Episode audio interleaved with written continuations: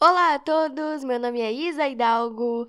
Estou trazendo para vocês mais um episódio do podcast Recanto Tricolor e hoje eu estarei repercutindo o jogo entre Juventude e Grêmio que aconteceu ontem no estádio Alfredo Jaconi em Caxias do Sul. O Grêmio passou um sufoco como Juventude no final do primeiro tempo e principalmente no segundo tempo, mas nós vencemos o Juventude por 3 a 2 e ainda estamos na liderança isolada do Campeonato Gaúcho com 18 pontos. Além de estar falando sobre essa partida, eu estarei fazendo a projeção do nosso próximo compromisso no Campeonato Gaúcho, que vai acontecer no domingo contra o Avenida na Arena, e eu estarei falando também de alguns assuntos que movimentaram essa semana, tanto no Grêmio como no futebol em geral. Eu vou estar falando sobre o sorteio da Copa do Brasil, que aconteceu na quarta-feira, o Grêmio já conhece o adversário que vai enfrentar entre a última semana de fevereiro e a primeira do mês de março. Vou estar falando também sobre o empréstimo do Guilherme para o Fortaleza e a possível saída do Campas, também por empréstimo para o Rosário Central, e vou estar falando do Mundial de Clubes. A grande final acontece amanhã.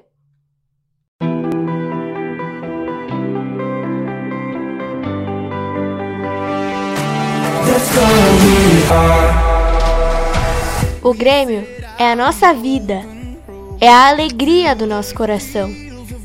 É um sentimento inexplicável, é a nossa maior paixão. O Grêmio é o meu, o teu, o nosso imortal tricolor. É o nosso único amor.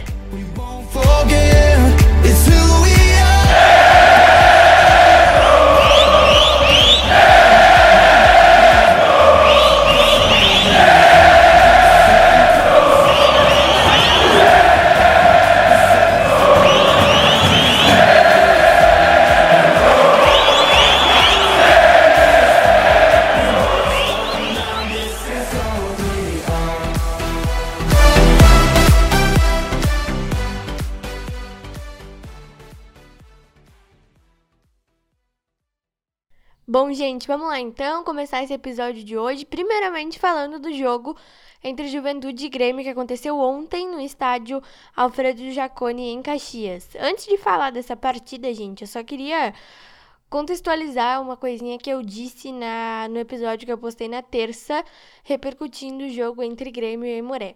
Eu disse que o Bruno Vini tinha feito o primeiro gol dele como profissional, profissional do Grêmio, tá, gente? Só para deixar contextualizado aqui. Bom, é, o Grêmio venceu o Juventude por 3 a 2 uh, é, Tomamos um sufoco incrível no segundo tempo, como eu destaquei na introdução desse episódio. Os gols do Grêmio foram marcados todos no primeiro tempo. O Bitelo fez o primeiro, o gol foi meio sem querer, a gente, a gente diz, né? Porque o Bitelo tentou dominar a bola e a bola acabou fazendo uma curva e entrando. O, o segundo gol foi marcado logo, logo depois, né, no, do gol do Bitelo, o gol saiu rapidinho e o Bruno Alves fez o terceiro gol para o tricolor. Bom, é, no segundo tempo, o Juventude conseguiu fazer esses dois gols aí, né? Logo no final do primeiro tempo, ali no finalzinho, o Grêmio já tinha tirado um pouquinho de, do pé, conseguiu fazer esse terceiro gol, mas tinha tirado um pouquinho do pé. O Juventude já já estava pressionando bastante. No segundo tempo, o time se perdeu completamente, gente. Uh, a atuação do Grêmio no segundo tempo foi bem apagada. O Renato mexeu muito mal. E, enfim, a gente tomou esses gols aí, podia ter tomado mais. E eu destaquei isso aqui, né? Eu destaquei isso na repercussão anterior. O Juventude é um dos times do campeonato que mais fez gols, né? E ontem o o que eu mais temia aconteceu. O Grêmio tomou dois gols do Juventude, né? E, enfim, é, é uma coisa para preocupar, sim, é uma coisa para preocupar. Eu já venho, é, já venho ressaltando isso aqui ao longo dos, dos episódios, mas claro que o importante é a vitória, claro que o importante são os três pontos. O Grêmio está a oito pontos do segundo colocado do campeonato, que não é mais Internacional. É, o Inter empatou com o Caxias, né? Na, na quarta-feira, o Inter caiu para terceiro. O Ipiranga venceu ontem, então uh, o Ipiranga é o segundo colocado de momento e o Grêmio está com 18 pontos na liderança do Campeonato Gaúcho, sete jogos no ano, sete vitórias, e isso sim que é o importante, né? Mas, infelizmente, o nosso segundo tempo caiu muito de produção comparado ao primeiro. O primeiro, os primeiros minutos ali, né, do Grêmio foram muito bons. O Grêmio é, conseguiu ser muito efetivo, tanto que fez dois gols bem cedo. Mas depois, como eu destaquei, a gente tirou o pé, conseguiu fazer esse terceiro gol de bola parada. Aliás, todos os gols foram de bola parada, né? Mas a gente tirou o pé depois do, do segundo gol. O Juventude teve chances ali de pressionar, mas não foram tão efetivas como foram no segundo tempo. No segundo tempo, o Juventude dominou completamente as ações, conseguiu fazer dois gols, poderia ter empatado até o jogo, poderia ter, ter virado, talvez, né? Uh, eu esqueci de informar, gente, só para deixar claro, o Reinaldo fez o segundo gol, tá? E falando no, no Reinaldo, né? Eu, eu disse aqui que o, Re, o Renato mexeu mal. Sim, gente, o Renato mexeu mal. Uh, ele colocou o Thiago Santos, deixou o Reinaldo e o Diogo Barbosa jogando juntos, o que obviamente não deu certo, mas enfim. O Bitelo, infelizmente, sentiu, ele teve que sair no, no intervalo. Ontem a gente teve uma novidade na escalação, que foi a presença do Gabriel Silva. O Ferreira sentiu um, um desgaste, por isso nem viajou para Caxias e o Gabriel Silva atuou, mas eu achei que a atuação dele foi um pouco um pouco mediana, eu diria. Não foi a melhor atuação do, do jogo ontem, mas também não foi não foi ruim. Bom, eu vou trazer aqui para vocês algumas informações que movimentaram a semana do lado do Grêmio, né? Na quarta-feira, a gente conheceu o nosso adversário na primeira fase da Copa do Brasil. Será o Campinense da Paraíba. O jogo deverá acontecer entre a última semana de fevereiro e a primeira semana de março e será em Campina Grande, na Paraíba. O Grêmio joga por dois de três resultados. O Grêmio pode tanto vencer como empatar. O, nessa primeira fase da Copa do Brasil, o empate é favorável ao visitante. E se nós passarmos pelo Campinense, nós vamos enfrentar o vencedor de Resende do Rio de Janeiro e Ferroviário do Ceará. Na segunda fase já é um pouquinho diferente. Na segunda fase, é, se o jogo ficar empatado, a decisão é, vai para os pênaltis. Olha, gente, eu confesso assim que eu não tenho muita, muito conhecimento sobre o Campinense. Eu já ouvi falar do Campinense uma vez e outra é, na Copa do Brasil, né? A propósito. Mas não conheço realmente, não sei, não sei como, como é, é, joga o Campinense, né? O Campinense que disputa a Copa do Nordeste, provavelmente também disputa o Campeonato Paraibano, né?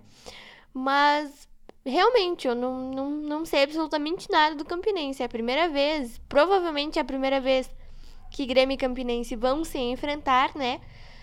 E com certeza o torcedor espera que não aconteça o que aconteceu ano passado contra o Mirassol, né? Até porque o Mirassol, gente, eu acho, né, que o Mirassol é mais forte que o Campinense. Mas não dá para afirmar nada, até porque é futebol, mas com certeza a gente espera que o desempenho do Grêmio seja melhor do que foi na primeira fase da Copa do Brasil ano passado, que nós infelizmente fomos eliminados para o Mirassol. Ontem, o Grêmio oficializou o empréstimo do Guilherme para o Fortaleza e está muito perto de oficializar também o empréstimo do Campas para o Rosário Central. Jogadores que não agradam o torcedor. E essa notícia né, do empréstimo do Guilherme é, é boa pro torcedor gremista que comemorou muito nas redes sociais essa, esse empréstimo do Guilherme pro Fortaleza. Até porque o Guilherme não apresentou bons desempenhos no Grêmio, né? Então, com certeza o torcedor fica feliz porque o Guilherme não agrada desde a, a primeira passagem dele pelo Grêmio. E essa contratação foi foi mais uma né, das contratações erradas da gestão Romildo, na minha opinião. Vamos falar um pouquinho de Mundial de Clubes, então, gente, para dar uma, uma movimentada no futebol mundial, né? Na terça-feira, a gente teve uma das semifinais entre Flamengo e Al Hilal da Arábia Saudita. O Al Hilal venceu o Flamengo por 3 a 2 e vai disputar a final do Mundial contra o Real Madrid, que goleou o Al Ahly do Egito por 4 a 1 na quarta-feira. Esse jogo entre Real Madrid e Al Hilal vai acontecer amanhã às 4 horas da tarde e o Flamengo disputa a terceira posição do Mundial com o Al Ahly amanhã também ao meio-dia e meia. Gente, eh, eu confesso assim que eu acompanhei os dois jogos e eu confesso que eu não estava torcendo para o Flamengo, mas essa vitória do Al Hilal me surpreendeu porque eu pensei, né, antes do jogo começar, que o Flamengo ia botar o Al na roda. E não, foi ao contrário. O Al botou o Flamengo na roda. No primeiro tempo e no segundo tempo também, né? É, o Flamengo reclamou muito da arbitragem nessa partida, principalmente por um lance que originou a expulsão do Gerson em um pênalti que foi, foi muito contestado, né? Mas enfim, uh, o Flamengo vai disputar o terceiro lugar amanhã com o Awali. Tem tudo para ganhar, mas não dá para afirmar nada, né? O Awali que fez uma boa partida contra o Real Madrid, fez um gol no Real Madrid, o goleiro do, do Awali até pegou um pênalti do Modric. Então, não dá para afirmar. E essa final entre Real Madrid e Al Hilal também é algo difícil de cravar, né? Óbvio, gente, que o favorito é o Real Madrid. O Real Madrid já tem sete mundiais, está em busca do oitavo. E o Al Hilal quer o título inédito do Mundial de Clubes, né? Nunca na, nesse novo formato do Mundial de Clubes, um clube da Arábia Saudita, um clube da Ásia, conquistou o Mundial. Sempre foi ou um clube europeu ou um clube sul-americano. Então, o Al Hilal quer quebrar esse tabu, quer tentar conquistar esse título mundial, mas é óbvio que o favorito é o Real Madrid. Mas na terça-feira o favorito também era o Flamengo, né? E o Al amassou o Flamengo, eu diria. Vamos voltar a falar de Grêmio então, gente? Porque no domingo a gente tem mais um compromisso pelo Campeonato Gaúcho, válido pela sétima rodada da competição. O tricolor joga com o Avenida às 4 horas da tarde na Arena e é mais uma pedreira, né, desse campeonato. O Avenida, que é a sensação do Campeonato Gaúcho, está ali disputando uma vaguinha no G4, está ali entre é, a, as primeiras posições do campeonato, né? E vem fazendo jogos muito bons nesse campeonato, né? O principal destaque do Avenida é o centroavante Carlos Henrique, que fez gol em todos os jogos do Avenida até agora. Só não fez gol ontem, eu acho. O Avenida jogou ontem e, se eu não estou muito enganada, perdeu o jogo. Mas é, o Carlos Henrique é um destaque do time de Santa Cruz e é, o Avenida é um adversário meio complicado, eu diria, né? O Avenida empatou com, com o Internacional na, na segunda rodada do campeonato e tem o Carlos Henrique como sua principal referência nesse campeonato gaúcho, então, assim como o Juventude foi difícil, eu acho que a Avenida também será. Mas o Grêmio tem o fator casa ao seu favor, então eu acho que sim. A gente tem totais condições de vencer a Avenida, como a gente teve ontem, né? Totais condições de vencer o Juventude, mas o nosso segundo tempo foi horrível. Enfim, eu acho que o jogo do domingo não será tão complicado como foi o nosso segundo tempo ontem contra o Juventude. E eu espero que o Renato repense um pouquinho seus conceitos, né? Essa questão Thiago Santos, Vijaçante, Carbajo, Vijaçante é muito debatida, gente. O Renato eu acho que ficou um pouco pé da vida, né, com a imprensa e afirmou ontem na entrevista coletiva que o Vijaçante vai atuar domingo. Espero que isso aconteça porque, na minha opinião, o Vijaçante é um dos melhores volantes que o Grêmio tem hoje. Além do Bitelo.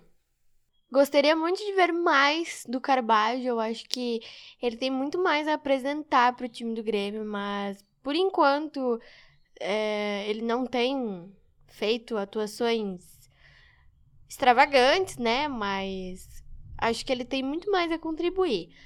O Cristaldo também acho que tem muito mais a contribuir, mas eu já, eu já destaquei ele aqui na repercussão anterior. Acho que uh, ele tá, é, tá conquistando seu lugar no time titular, mas eu acho que o Renato poderia testar talvez o Vijaçante e o Carvalho juntos, uh, com o Bitelo mais adiantado como ele tem feito, ou uh, o Vijaçante e o PP, não sei, mas eu acho que o Vijaçante sim tem que ser titular desse time, porque Thiago Santos é complicado e, e o Carvalho de primeiro volante também não, não vem me agradando. Então foi isso, espero muito que vocês tenham gostado desse episódio de hoje. Domingo, 16 horas ou popular 4 da tarde, o Grêmio enfrenta o Avenida na Arena, tem tudo para ganhar, mas é, o Avenida é, é a sensação do campeonato, é o destaque desse campeonato gaúcho, na minha opinião. E será um jogo difícil, mas espero que o Grêmio consiga melhorar esse desempenho aí, né? Que, que apresentou ontem contra o Juventude, que é, mesmo que esteja ganhando, não tire o pé do jogo, tenha a mesma entrega os 90 minutos e que o Renato reveja um pouquinho as alterações, porque realmente ontem foi difícil. Ele mexeu muito mal. Espero que no domingo as coisas deem mais certo pro Grêmio, que a gente consiga manter essa invencibilidade e que os três pontos venham. Um beijo e abraço para vocês e até o próximo episódio.